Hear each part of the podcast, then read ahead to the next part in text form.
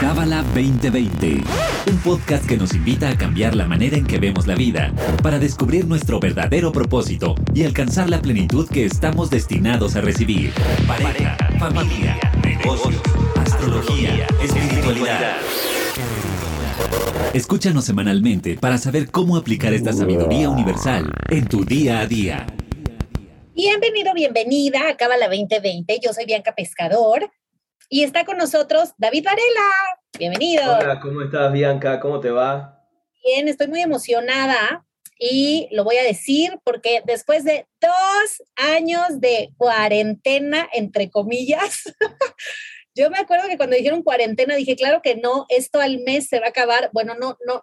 Después de dos años, regresamos a los cursos presenciales. Este domingo hay un Cábala 1, estoy demasiado emocionada y le vamos a dedicar el episodio, obviamente, a promover el curso, pero también para hablar de lo que se ve en el curso. Entonces, no vamos a decir toda la información por obvias razones, pero vamos a ahondar un poquito en qué se ve en Cábala 1 y por qué, si sientes la cosquillita, es el momento ideal. Ahora voy a aclarar algo, porque luego, ¿a poco no? El precio te lo dejan hasta el final. Bueno, no, aquí no. aquí lo vamos a hacer al revés. El curso presencial este domingo 3 de abril de 10 de la mañana a 6 de la tarde en Tecamachalco cuesta 3 mil pesos. Ahora bien, si tienes la membresía One House, que cuesta 50 dólares al mes, te baja a 500 pesos. Ahora yo tengo una pregunta, David. ¿Se puede que alguien se inscriba a la membresía para que pague mil pesos y en realidad, bueno, perdón, en realidad pagaría 1.500 pesos? La razón por la cual estamos, eh, se está cobrando 500 pesos es porque va a incluir una comida. Porque imagínate, seis horas sin comer, sin nada, hasta, cañón, ¿no? Entonces esa es la razón, para cubrir los gastos de la comida que vamos a tener en el centro. Entonces, en verdad están pagando 2.500 pesos por el curso y 500 pesos por la comida. Entonces, para los que tienen membresía, ya les incluye el curso. Entonces, si se quieren registrar a la membresía, se pueden registrar a la membresía y tomar el curso. Me parece increíble y ya sale a un precio mucho más accesible, 1.500 versus 3.000. O sea, es como si te acabáramos de decir que te damos el 50% de descuento. ¡Ah! Está muy bueno. Yo que soy casa ofertas. Es más, la, membresía no cuesta 1.500, la membresía cuesta 1.000 pesos al mes. Ajá. De la comida, ahí está. O sea, literal es un 50%. Sí, exactamente. Sí, si lo calculas así, sí. y ahora sí vamos a arrancar. ¿Qué se ve en Cábala 1? Las reglas espirituales. ¿Qué entendemos por reglas espirituales? A mí me quedó muy claro una vez que me explicaron, cuando yo estudié Kabbalah 1, que así como en el mundo físico había reglas físicas, como digamos la ley de gravedad, y que aplicaba para todos, es decir, el niño de África que no ha comido en tres días, que, es terrible esa situación, pero es un extremo, el hecho de que este niño no sepa que existe la ley de gravedad y sea una ignorancia, vamos a decir, hasta cierto punto, hasta invencible, ¿no? Porque primero tendría que comer y luego tendría que tener acceso a una escuela y luego tendría que aprender la ley de gravedad. Eso no lo exime. O sea, eso no, la ley de gravedad no dice, ay, no, él no, él no sabe que existo. A ti no te aplica, pequeño bebé. No, nos aplica a todos. Así es. ¿Qué pasa con las leyes espirituales? Entonces, en Kabbalah 1 vemos 10 leyes espirituales. En este episodio, por cuestión de tiempo, Vamos a ver tres. Entonces vamos a arrancar con la primera, que ya me la sopló David. Ah. y vamos a hablar de, dice así, para traer luz a mi vida, tengo que actuar como la luz por ley de afinidad. Entonces lo primero que decías es, vamos a aclarar qué es luz. Claro, porque quiero aclarar qué es luz y también qué es espiritual, porque muchas personas asocian la palabra espiritual y el espíritu con, eh, con religión. Y en verdad como sabemos, la Kabbalah son leyes universales, no, no le aplica a cualquier persona, ¿no? No, como lo acabas de decir, y no está asociado específicamente que tenemos que ser parte de una religión para que esto nos aplique a nosotros. Esto es universal. Eh, la espiritualidad, lo que, como lo definimos eh, en la Kabbalah, la espiritualidad es todo aquello que no es físico. Por ejemplo, tú para mí no eres del mundo espiritual. ¿Por qué? porque te puedo ver, no, te puedo escuchar. Usted, eh, nosotros las personas físicamente, cómo interactuamos con las personas y a través de escucharlas, verlas, abrazarlas, tocarlas, ¿verdad? O las cosas físicas, ¿no? Una casa, un coche, el dinero, todo eso es parte del mundo físico. Lo espiritual es lo que está más allá de lo físico. Otra palabra también que se usa es lo metafísico, que significa más allá de lo físico. Es todo lo intangible. Entonces, cuando hablamos de qué queremos recibir en la vida, ¿no? Kabbalah, nada más para que es, aquellos que no sabían, Kabbalah significa, es un verbo, eh, viene del verbo lekabel, que significa recibir. Entonces, la pregunta que hacen los cabalistas es, ¿qué queremos? ¿Qué quieren las personas? ¿Qué queremos recibir en la vida? Y cuando hacemos esa pregunta, y es impresionante, todo el mundo responde lo mismo. Queremos amor, queremos paz, queremos tranquilidad, queremos claridad, sabiduría y la lista de cosas. Y cuando ponemos atención a esa lista de cosas que queremos recibir en la vida, porque por ejemplo, si yo quiero una pareja, no quiero problemas con mi pareja, quiero tranquilidad con mi pareja y quiero amor en mi pareja y quiero emoción y quiero no no no quiero nada más la parte física de la pareja. Me sigues quieres el, el excitement de tener una pareja. O si quieres un trabajo o si quieres dinero no quieres problemas con ese dinero. O sea tú no te quieres encontrar una, una maleta de dinero que acaba de dejar un narcotraficante y te va a meter en problemas no tú quieres dinero que te va a dar seguridad que te va a dar tranquilidad que te va a dar paz que te va a dar control entonces lo que estamos buscando realmente es lo que hay detrás de eso y lo que hay detrás de eso no es físico ¿verdad? Lo que hay detrás de eso es espiritual, desde el punto de vista cabalista. Es esa paz, esa tranquilidad, esa sabiduría, eso es lo que estamos buscando. Cuando hablamos de luz, el significado de la palabra luz espiritual es eso, es esa plenitud que estamos buscando, es esa energía, es felicidad, es paz. Si en algún momento de su vida sintieron eso, entonces saben lo que es la luz, ¿verdad? Ese es el, significado y la razón por la cual hay varias razones muy profundas por lo cual los cabalistas, los cabalistas le ponen el nombre y a las definiciones espirituales con palabras muy precisas, como por ejemplo la palabra luz. ¿Por qué escogen esa palabra?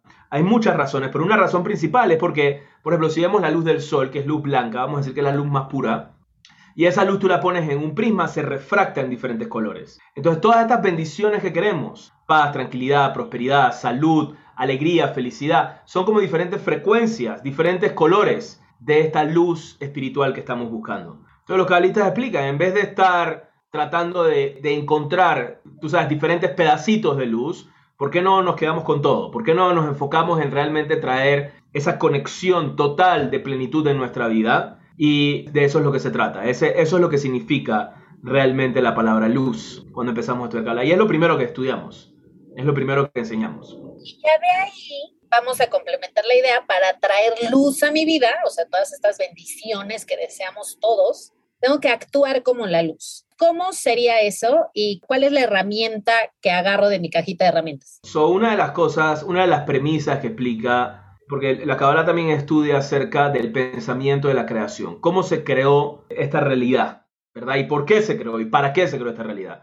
La causa de todas las causas es una fuente de luz infinita podemos llamarle Dios, podemos llamarle energía del universo, podemos llamarle como querramos llamarle, pero es una, es una energía que fluye constantemente y todavía fluye constantemente de, de, los mundos superiores, de los mundos espirituales, porque hay diferentes mundos espirituales, a el mundo físico. Entonces lo que nosotros percibimos realmente viene, todo viene de esa fuente infinita.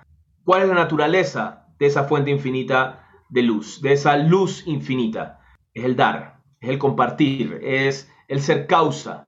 Cada vez que estamos tomando responsabilidad en nuestra vida, por ejemplo, cada vez que estamos siendo causa en nuestra vida, cada vez que somos proactivos en vez de estar reactivos y reaccionar a lo externo o esperar algo afuera que yo creo que eso es lo que me va a hacer feliz, sino que yo creo y yo soy causa de mi propia felicidad. Cada vez que estoy impactando, compartiendo, afectando positivamente a otros, entonces por ley de afinidad espiritual, creo afinidad con esa fuente de luz y por ende traigo esta luz verdadera, esta luz que se queda en mi vida.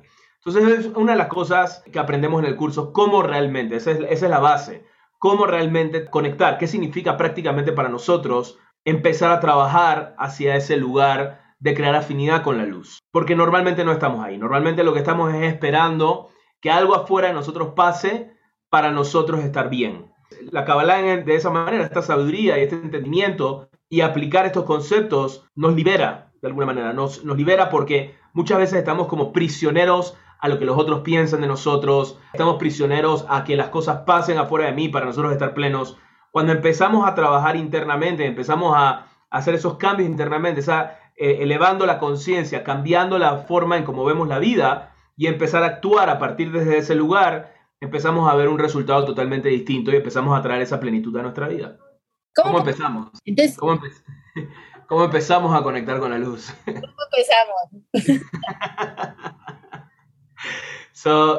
una, de una de las herramientas, porque es una serie de herramientas. Hay una, hay una herramienta que vamos a enseñar en el curso que se llama la fórmula proactiva, que es una fórmula, diferentes pasos para realmente empezar a cambiar de estar de un lugar de dependencia de energía externa a aprender a generar nuestra propia luz. ¿Ok? Aprender a generar nuestra propia luz. Entonces, esta fórmula tiene varios pasos. El primer paso, que es el paso que vamos en la primera clase, es el que todo el mundo se acuerda y ya después tal vez se les olvidan los otros. Mentira, no se les olvidan los otros, pero es como el que más crea impacto, porque es el que crea como ese cambio. Es que cuando hay una situación difícil en nuestra vida, o hay algo al cual nos dimos cuenta que estamos dependiendo de algo externo. By the way, ser reactivo no es nada más cosas malas, como cuando estamos enojados o cuando tenemos miedo. También, por ejemplo, una persona que está enamorada, ilusionada, también está reactiva, porque si nos ponemos a analizar de dónde viene esa energía, viene de algo externo. Si esa persona no estuviera ahí, no estuviera así. Entonces, su felicidad es condicional a algo externo, no generada o, realmente trabajada internamente para que pueda realmente quedarse con uno. Cuando estamos reactivos, los cabalistas dicen el primer paso para realmente empezar a cambiar a, este proceso de conexión es a eso que estamos reactivos. Vamos a decir, algo nos enojó, algo nos está dando miedo, algo estamos juzgando, algo nos está ilusionando excesivamente, hacer pausa, ¿verdad? Poner una pausa, hacer una pausa en ese momento. Y a veces esa pausa puede ser de, de un proceso que tiene años pasando. Vamos a decir, me peleé con mi hermano y tengo 10 años que no le hablo. Pausa eso. Porque tal vez estoy esperando a que me responda, esperando a que venga a buscarme, esperando a que me pida perdón, esperando que me busque. Pausa a esa necesidad, pausa a ese deseo y empieza un proceso que lo vamos a seguir estudiando en el curso. Empieza un proceso realmente de ver, ok, ¿qué hago ahora? Pero pausa ese pensamiento. Entonces ese es el inicio y es muy fuerte cuando empezamos a aplicar esto en nuestra vida y empezamos a aplicar esa pausa y empezamos a identificar dónde estamos reactivos, empezamos a ponerle pausa a esa reactividad, empezamos a ver transformación casi de inmediato, empezamos a ver cómo la gente cambia alrededor de nosotros o cómo nosotros cambiamos y empezamos a ver las cosas de manera distinta. Ahora bien, yo quiero poner un ejemplo que está muy actual porque acaba de pasar y nos dejó en shock al mundo entero. Ajá. Will Smith. el, el garnatón de Will Smith. Creo que ahí, o sea, como que yo decía, porque el, discurso estuvo muy cabalista, ¿no? La luz, quiero ser vasija. Y, yo opinaba, ¿no? Ahora sí que mi humilde opinión, pero yo decía, bueno, es que ahí justo aplicaba esta ley, ¿no? De la pausa. O sea, claro, es fácil verlo desde acá, ya que estás ahí, todo, te ofendieron a la esposa, o sea, usualmente cuando nos ofenden, no sé, a mi papá, a mi mamá, o sea, reaccionamos, es la verdad. O sea, sí se requiere mucho dominio de sí, pero creo que era o sea, ese es un buen ejemplo. A ver, yo tengo uno buenísimo que en el checkpoint del aeropuerto me querían quitar una, una botella que me habían regalado, un regalito, era una botella y adentro tenía luces, era diciembre y así, ¿no? Y me la quitaron, que no podía pasar que porque era un arma.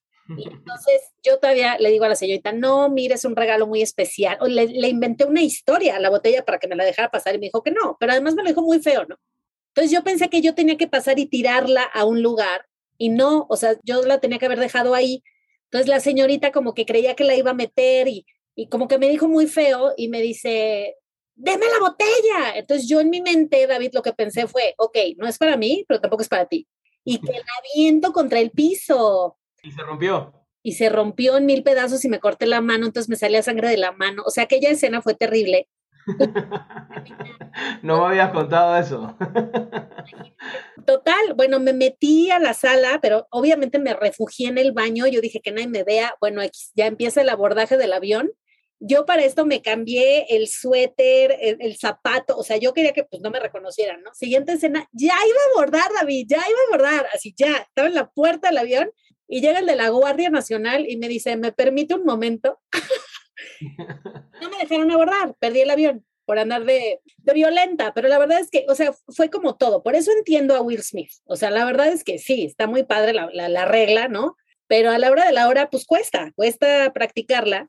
Pero... Y, te, y te voy a decir algo, hacer la pausa no es nada más no hacer la cosa, ¿verdad? A veces sí, a veces vamos a caer, a veces vamos a meter la pata, pero entonces, ¿cuál es la pausa después de eso? ¿Verdad? Tal vez te agarra la culpa y tal vez te agarra el miedo o tal vez te agarra, tú sabes, el querer, el, querer tener la razón. Ahí es donde identificas dónde tienes que hacer la pausa. Ahí es donde identificas dónde tienes que hacer la pausa. Entonces sí, a veces nos pasan esas cosas porque tenemos que de alguna manera caer porque el trabajo no está en que tiraste la botella o en que le golpeó al otro. El trabajo es qué haces después. ¿Qué haces después con eso? Siempre se puede aplicar la pausa. No es nada más en ese momento que pasó y listo. Obviamente, a medida que vamos adquiriendo conciencia, a, medida que vamos elevando la conciencia, nos vamos cachando, vamos, vamos viéndolo antes de tiempo. Vamos diciendo, ¿sabes qué? No vale la pena esto. I let go, dejo ir. Y, ya. No me voy a enganchar. Pero eso es con práctica, eso es con práctica, eso es con práctica. Nosotros lo único que podemos, en verdad, verdad, verdad, trabajar no es ni en, ni en lo que va a pasar ni en lo que pasó. Lo único que podemos trabajar es en lo que está pasando. O sea, podemos trabajar nada más en el presente. Y para no estar reactivo, hay que asegurarse de estar en el presente. Si estoy en el pasado, me dijo esto, me hizo esto, hice esto, no hice esto, me golpeó, no me golpeó, me habló, no, y nada más estoy enganchado en eso, entonces no estoy en el presente. ¿Qué puedo hacer ahora? Siempre le tengo que preguntar, ¿qué es lo más proactivo que puedo hacer ahora? ¿Qué es lo más proactivo que puedo hacer ahora?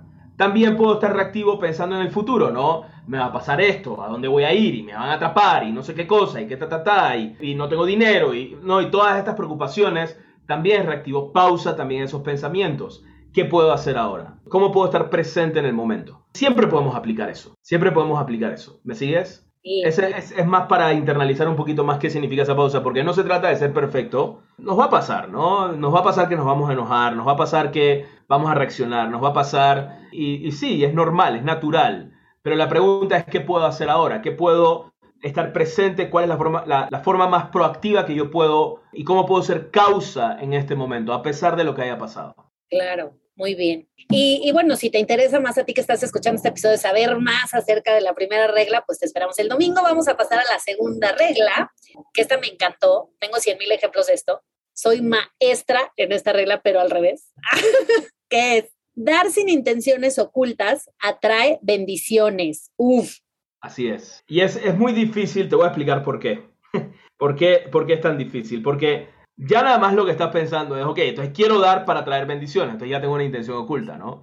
Quiero algo en mi vida, ¿ok?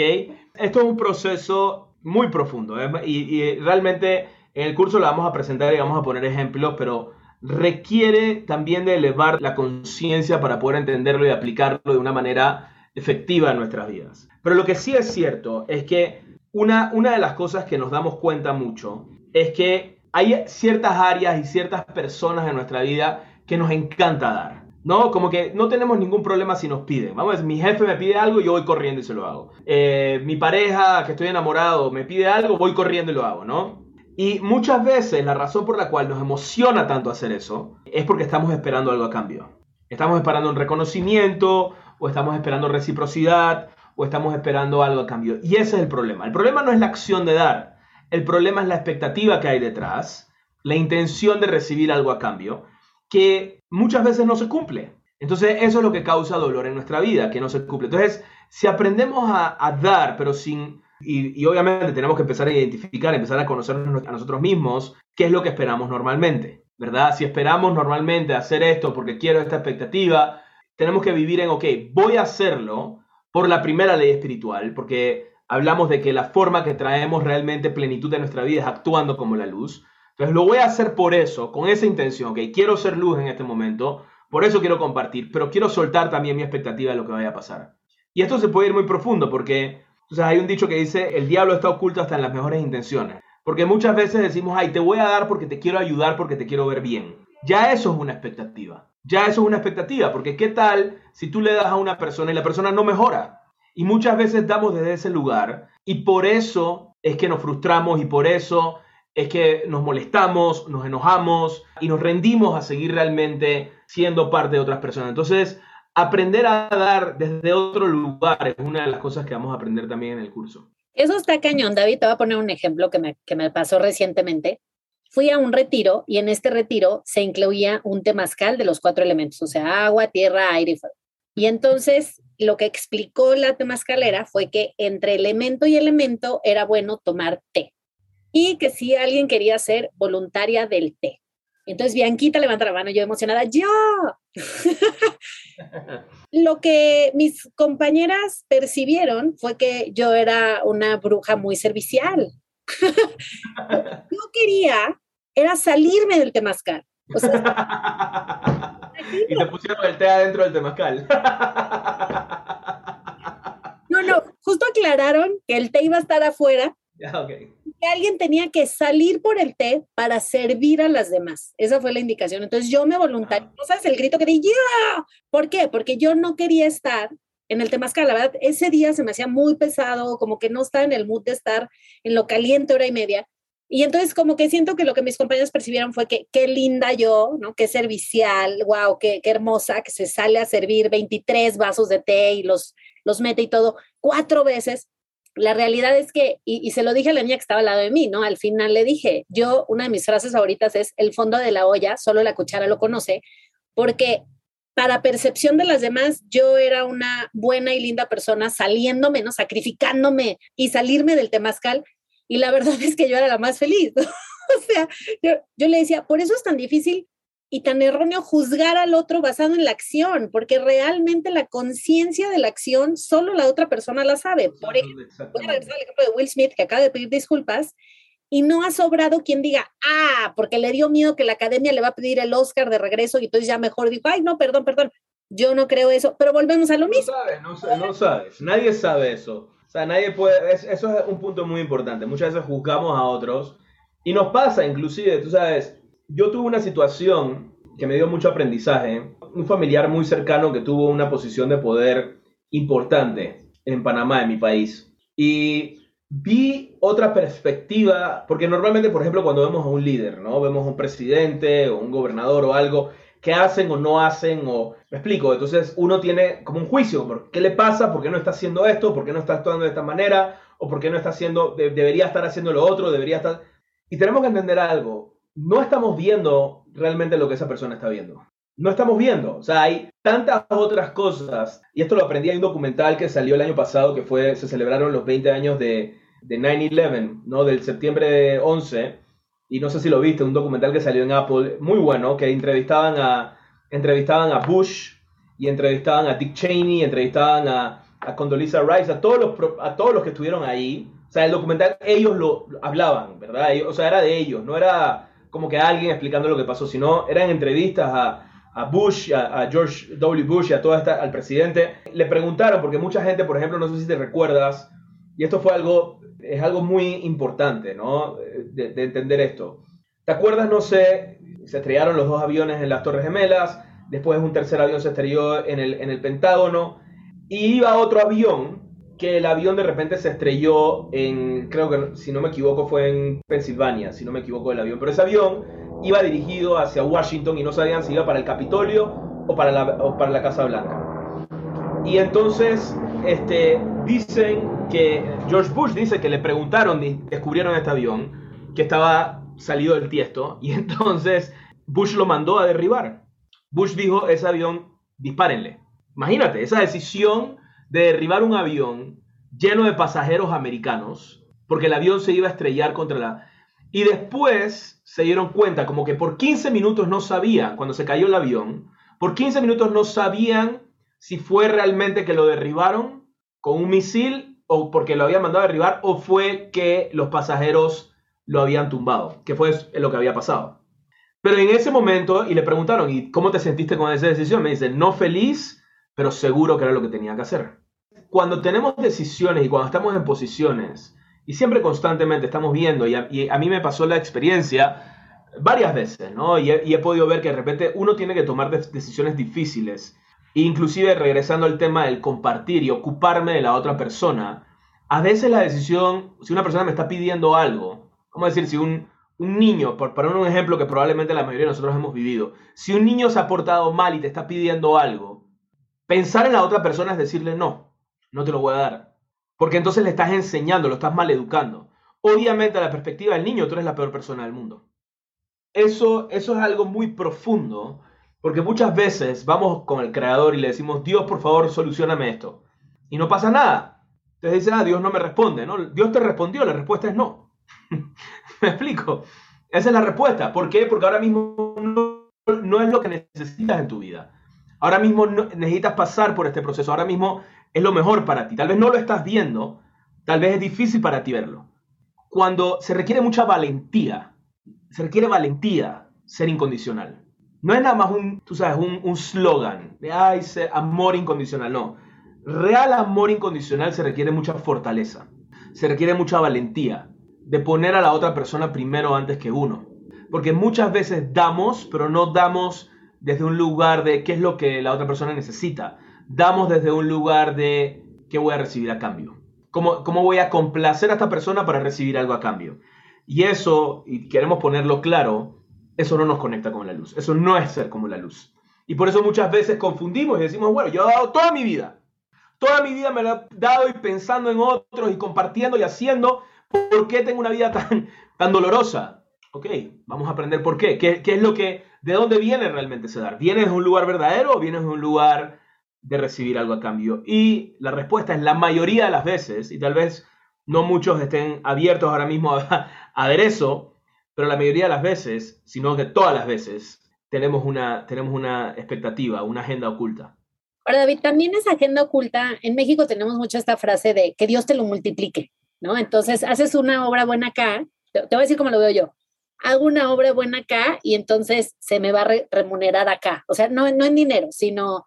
Y, y de verdad que yo no sé si porque así lo creo, pero a veces siento, yo por ejemplo, mira, soy muy buena, no para andar de metiche, pero para ver las necesidades del otro. O sea, me es muy fácil saber si el otro está buscando algo, si se le olvidó sellar el sello en el súper, etcétera. Y entonces ayer iba yo a pagar el estacionamiento con dos billetes nuevos de 20 pesos y la máquina no los aceptaba. Entonces fui con el policía y le digo, oiga, ¿no tendrá cambio que me dé pues 40 pesos o dos de 20 normales, o sea, viejitos? Me dice, no, pues no. Y me dice, suba el súper. Y le dije, sí, pues si subo ya van a ser 50 y nomás traigo 40. O sea, ya si subo ya el problema se va a aumentar. Y en eso se regresa un chavito y me dice, mira, aquí están, y me da dos de 20, ¿no? Entonces, ese tipo de acciones, yo digo, ah, mira, ya se me regresó por una acción buena que hice anónima o, algo. Eh, también eso es em, tener una intencioncilla, o sea, como tener moneditas en este banco virtual. Sí, porque el efecto, el efecto positivo de nuestras acciones positivas no es necesariamente algo físico. Cuando hablamos de causa y efecto, por ejemplo, y eso lo hablamos en el curso también, no estamos hablando de que si yo le golpeo a alguien, alguien me va a venir a golpear a mí. O si yo le compartí a alguien, entonces alguien me va a dar a mí. O si yo lo, porque entonces lo estoy haciendo también con una expectativa. ¿Qué pasa si yo comparto, comparto, comparto y nadie me da a mí? Entonces, no, no, no funciona así. El efecto es un efecto interno.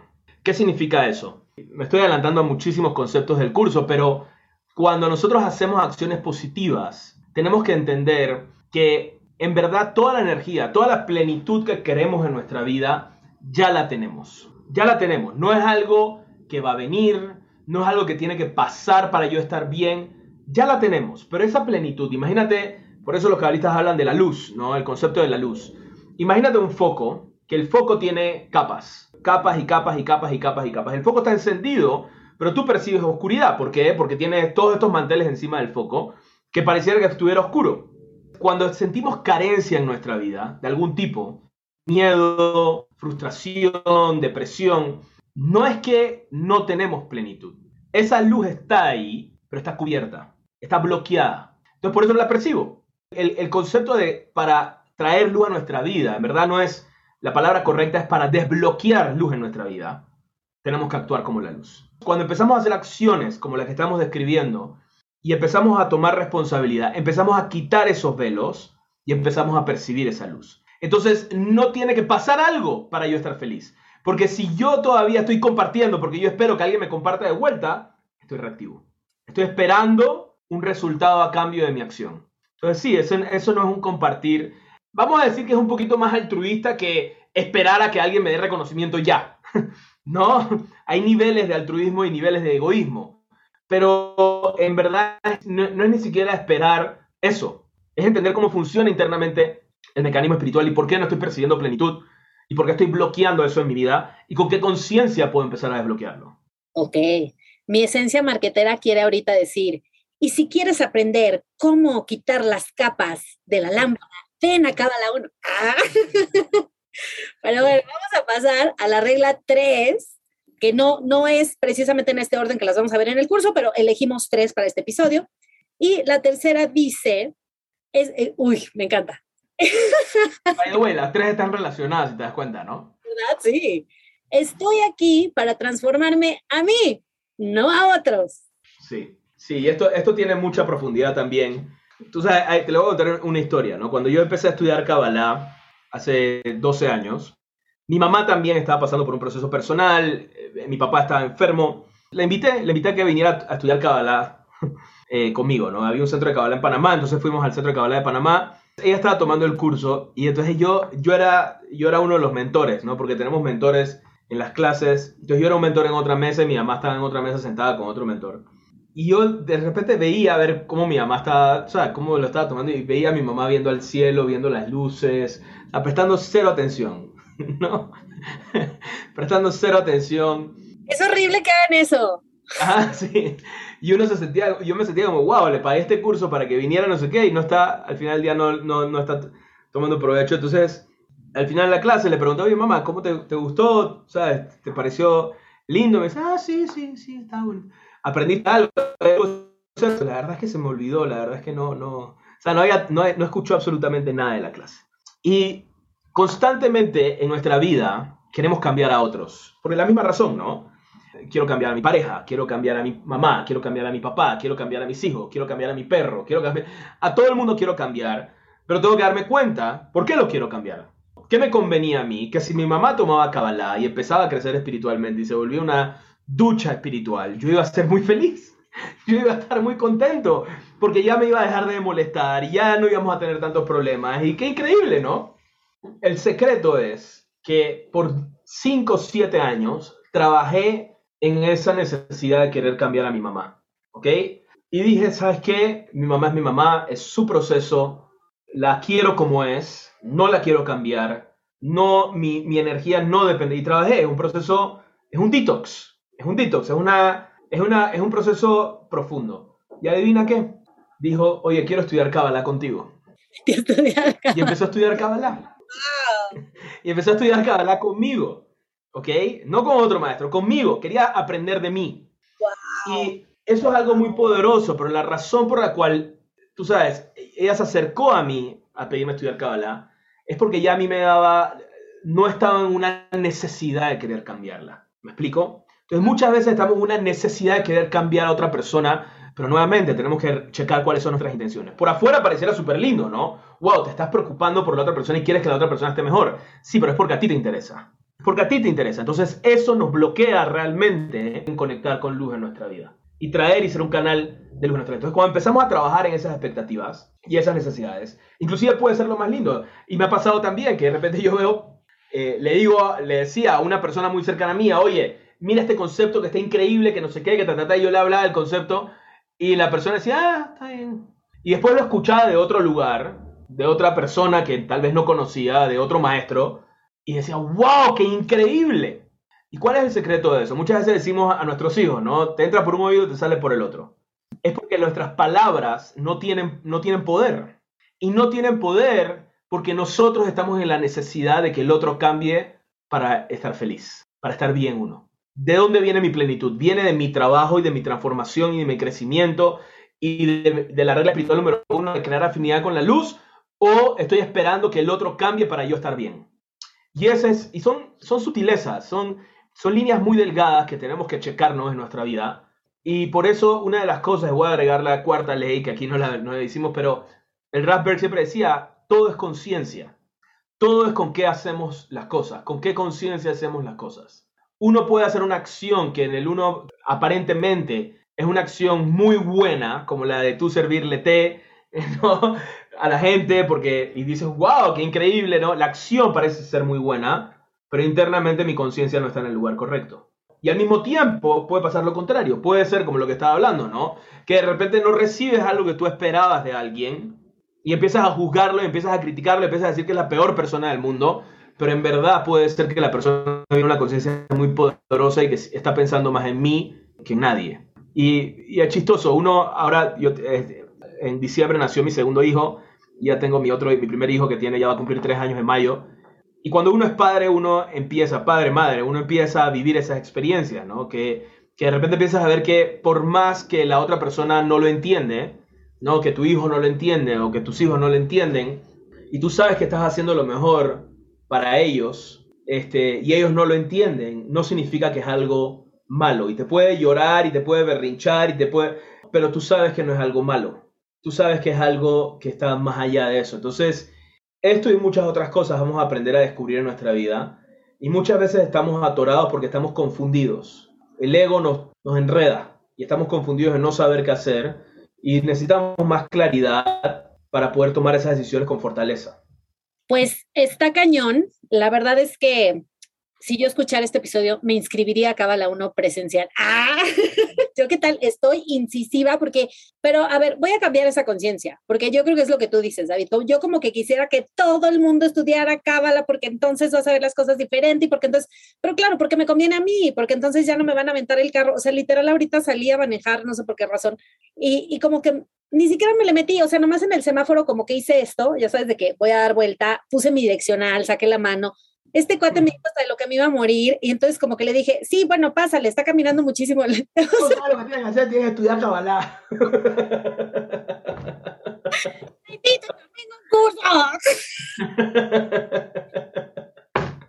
sí. Me pasó algo así al principio cuando estaba estudiando, cuando empecé a estudiar, muy terrible. Me pasó algo muy terrible que, que hasta el sol de hoy me arrepiento porque fue algo que no vino de un lugar verdadero y fue al principito, fue tenía estaba en ese momento de, ilusión, de emoción de empezar a estudiar Kabbalah y hice algo que, que me arrepiento hasta hoy en día. Si, si, te cuento la historia vas a decir, wow, lo hubiera hecho yo también, pero después me di cuenta que no vino desde un lugar correcto, ¿no? A ver, a ver. Yo estaba saliendo con una chica cuando empecé a estudiar Kabbalah y como a las tres semanas de estar estudiando me enteré que me estaba poniendo los cuernos. Hice pausa, dije, no, no voy a ser reactivo, que no sé qué, que ta, ta, ta. Y fui y me le compré un libro, un libro de Kabbalah, como para enseñarle y le, le, regalé el libro. Fui a hablar con ella, le dije, mira, me enteré de esto, no sé qué, ya hasta aquí nuestra relación, no, no tengo, o sea, fui muy, no, no fui este, efusivo, por decirlo así, pero sí fue mucha humillación, la, la humillé mucho en esa conversación y después le di el libro.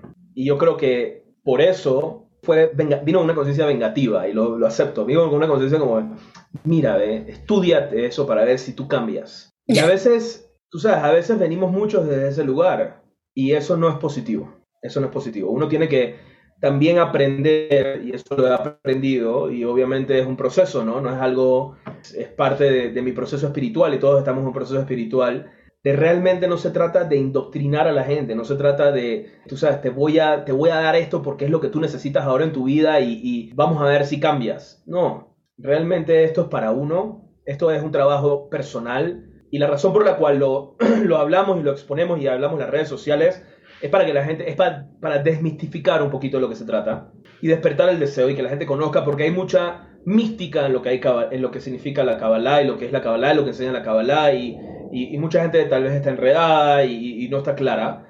Es para desmistificar un poquito eso, pero al final del día este estudio, esta conciencia, esta transformación es algo muy personal, es algo muy personal, es algo de uno y no vinimos aquí a rendirles cuentas a nadie.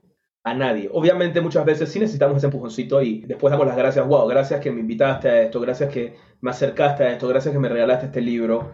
Pero eso depende si la persona estaba lista o no, ¿verdad? Si la persona estaba abierta o no. Entonces, de eso, ¿no? Aquellos que, que tienen deseo y están abiertos y quieren estudiar y quieren ser parte y quieren trabajar en sí, los invitamos a que, a que vengan, a que participen y si no, también está súper cool, los queremos también, no pasa absolutamente nada, no se enojen. y, y, para mucha gente siento que el podcast, o es lo que, es lo que escriben, ¿no?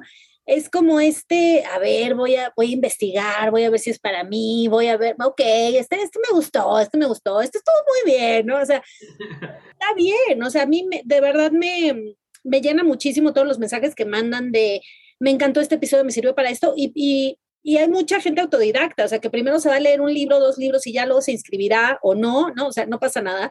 Simplemente como que teníamos ganas de, yo estoy rayada de que va a ser presencial. Yo creo que eso es lo que a mí me tiene extasiada porque a mí el Zoom me cuesta mucho trabajo. ¿Qué tal lo primero que te dije, David? No, hay que grabar presencial. O sea, como que me, me distraigo, que si la llave, que si el perro, que si, o sea, entonces En fin, para ti que nos escuchas, si sientes que es tu momento, vives en la Ciudad de México, te esperamos en Tecamachalco el domingo de 10 a 6, 1500, 2500, 3000, ahora sí que diferentes paquetes. Y pues muchas gracias, David, como siempre, un placer reír y aprender contigo. Un abrazo enorme, gracias por invitarme. Y, y sí, los esperamos, los que quieran venir, estamos aquí con las puertas abiertas. Acá vamos a estar. Gracias. Este episodio fue traído a ti por el Centro de Cábala México. Síguenos en Instagram como Cábala MX. Visita cábala.com, elige el idioma de tu preferencia y entérate de todos nuestros eventos.